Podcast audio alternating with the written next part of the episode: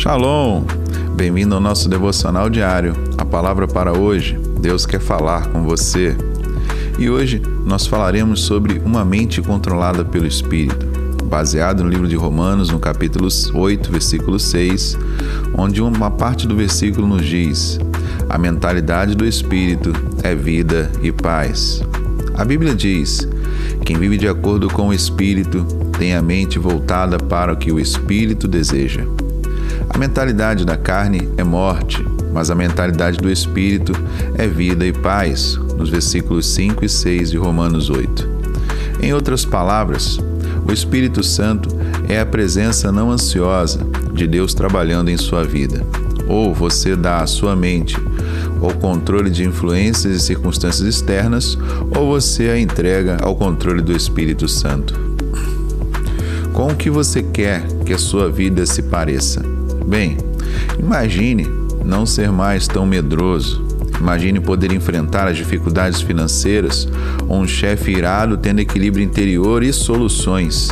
Imagine receber mais notícias e gerar maneiras construtivas de resolver o problema ao invés de entrar em parafuso pelos piores cenários. Imagine enfrentar a rejeição e obstáculos sem ceder ao desânimo. Imagine reconhecer os erros que você cometeu e se mover com confiança para o futuro. Imagine fazer tudo isso com Deus como seu parceiro. Imagine as pessoas ao seu redor vindo até você quando elas estão chateadas ou desanimadas porque a sua paz de espírito é contagiosa. Isso é parte do que Deus chamou você para fazer todos os dias. Quando você se encontra com pessoas que estão estressadas e que transmitem esse estresse para os outros, você deveria ser um disseminador da paz.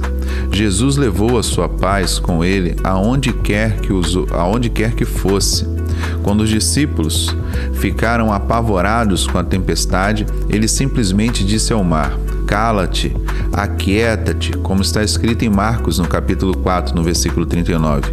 E aconteceu paz não vem de encontrar um mar sem tempestades.